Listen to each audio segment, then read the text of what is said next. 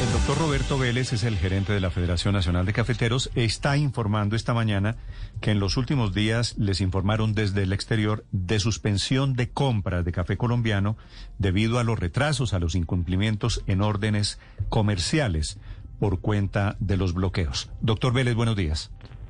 Néstor, muy buenos días para usted, la mesa de trabajo y todos los oyentes de la Luz Radio. Doctor Vélez, ¿qué está pasando con el café colombiano y los efectos de los bloqueos ahora? Néstor, pues la crónica de una muerte anunciada, lo, lo dijimos desde el día uno, cuando arrancaron los bloqueos y vimos la imposibilidad de poder llevar el café a puerto. Dijimos en ese momento que lo más grave que nos podía pasar como cafeteros era tener que incumplir con la entrega del café a los clientes que estaban esperando el café en el exterior. Tradicionalmente, pues ustedes conocen, el café colombiano va a, una industria que lo usa como materia prima y, en algunos casos lo mezcla con otros orígenes, en, en otros casos, gracias a ese trabajo profundo que hizo la federación y que ha hecho en los últimos 50 años de promoción, de publicidad, de empujar el segmento, creamos algo que la gente llamó el segmento 100% colombiano y es que usted va a Estados Unidos, se sienta al, frente de una anaquel y ve nuestro logotipo de café de Colombia, ese producto tiene solamente café colombiano. Ahora, no llegamos con los cafés, no, la materia prima no llega, hay dos reacciones. Una del señor que usa varios orígenes al mismo tiempo y dice, no, entonces yo voy a sacar el café colombiano y voy a mm, traer otro café similar de Centroamérica, de África, y lo reemplazo. Y el otro, que es el más grave de todos, el que tiene una marca de café 100% colombiano, dice, ¿sabe qué? Yo voy a sacar la marca del mercado, porque como no tengo materia prima, y sí no tengo ninguna otra opción. Aquí pues esta es la crónica de una muerte anunciada, y yo decía, estamos destruyendo en un mes lo que se ha construido en un ciclo. Sí. Doctor Vélez, ¿quién es el comprador o los compradores que le cancelaron las compras de café a Colombia? Néstor, mire, yo, yo no, quisiera entrar a decir nombres, porque pues eh, deja uno mal a la industria. Pero lo que yo les puedo asegurar es que ya recibimos las llamadas y lógicamente... Pero me pues, puede, me, puede, está bien, no me dé nombres, pero me puede dar pistas, son europeos... en, Estados, Unidos, en Estados Unidos, un gran comprador ¿Y son compradores grandes que tanto afecta eso el mercado de café desde Colombia? Es, es un cliente, son un par de clientes importantes, eh, son un par de clientes sobre todo eh, usuarios de cafés de altísima calidad, en donde uno dice, hombre, aquí sí se pierde, se empiezan a perder oportunidades.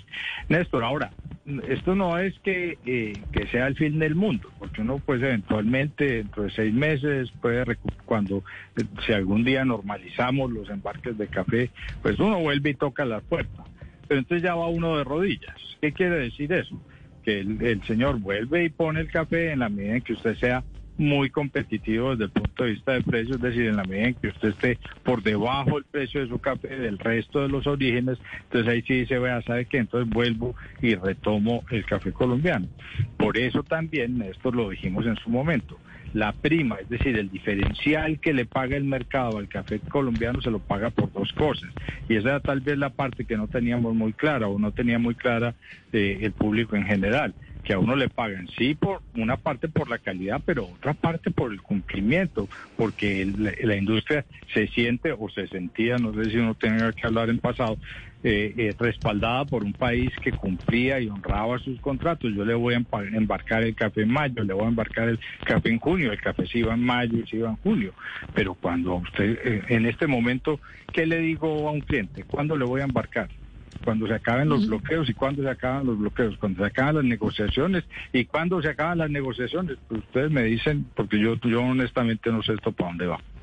Claro, es que nadie lo sabe tampoco. Dice usted que no es el fin del mundo, pero aunque no sea el fin del mundo, lo cierto es que nos estamos perdiendo el mejor momento en los precios internacionales del café. En siete años, dos dólares la libra, no lo veíamos casi desde hace una década. ¿Cuántos clientes más vienen detrás después de estos dos que acabamos de perder ya en Estados Unidos, doctor Vallejo, doctor Vélez?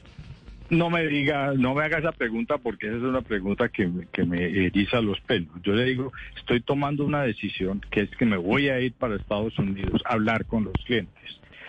hoy en día, pues la gente sabe qué es lo que está pasando, pero una cosa es que se lo diga o lo lea en un periódico y otra cosa es que lo llame el gerente de la federación un poco a explicarle la realidad y tratando de, de, racionar y, llegar a un, acuerdos pues que, que permitan que la decisión drástica de sacar el café colombiano no la tomen ya porque porque pues uno, uno creería lo malo lo malo de aquí es cuál es el mensaje tranquilo que yo le embarco cuánto eh, pero de todas maneras allá hay que ir a ponerle la cara a los clientes, allá hay que ir a estar y de eso se trata esta Federación de Cafeteros, de defender a los productores en las buenas, en las regulares y en las menos buenas. Sí. Doctor Vélez, ¿cuál es el bloqueo que está eh, frenando en este momento, represando las exportaciones de café colombiano? Y no sé cuánto café hay represado en este momento. Bueno, pues hay un bloqueo que es, eh, hay, hay, hay dos bloqueos que son críticos. Uno, Buenaventura, lógicamente. Eh, el, el, mes pasado, y se los informo porque me siento muy orgulloso de eso, fuimos capaces como país de exportar 350 mil sacos. Ustedes pónganse a pensar eh, que son una cantidad de camiones gigantesca la que exporta 350 mil sacos. ¿Cómo mueve uno 350 mil sacos dentro de este bloqueo? Es que tiene que ser muy astuto y tiene que tener una logística muy bien montada para poder llevarlos a puerto y poder montarlos en los motonaves.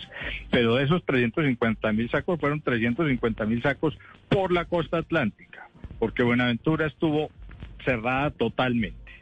Entonces, acuérdense que Buenaventura exporta entre el 60 y el 70% casi del café colombiano. Usted tiene el 60% del café que no encuentra pues eh, puerto para poder exportar. Entonces, ahí viene el, primer, la primera parte del cuento. Ya se desbloqueó Buenaventura, pero es como una rueda que paró y tiene que ser muy lentamente eh, puesta nuevamente en, en su lugar. ¿Por qué? Porque tienen que sacar la carga que está dentro del puerto para que los barcos puedan llegar, descargar y entonces poder cargar carga de exportación. O sea, no es que usted diga, ya desbloqueo Buenaventura y arrancamos otra vez. No, arrancamos dentro de 15 días. Entonces ya ahí hay mm, otro pedazo del retraso. Entonces ese pedazo es crítico, Buenaventura. Y la segunda parte es que a nosotros no se nos puede olvidar que en este momento la cosecha grande de café colombiano está en el sur del país. Nariño, Cauca, Huila, y pues ahí les estoy contando los departamentos más bloqueados que tiene el país. Usted tiene el café colombiano bloqueado en, los sitios en donde no nos dejan mover. Mm. Esta es la tragedia no tan silenciosa alrededor del café colombiano. Que se caigan los negocios por los incumplimientos de Colombia quiere decir también en riesgo las familias que viven del café en Colombia. Doctor Vélez, me quedo con esta frase suya que estamos destruyendo en un mes lo que se construyó en un siglo. Gracias por acompañarnos y por contarnos la historia desde la Federación de Café. Muy amable, Néstor. Muchísimas gracias. Gracias, señor. Un saludo a usted, a los cafeteros, el gerente de la Federación Nacional de Cafeteros.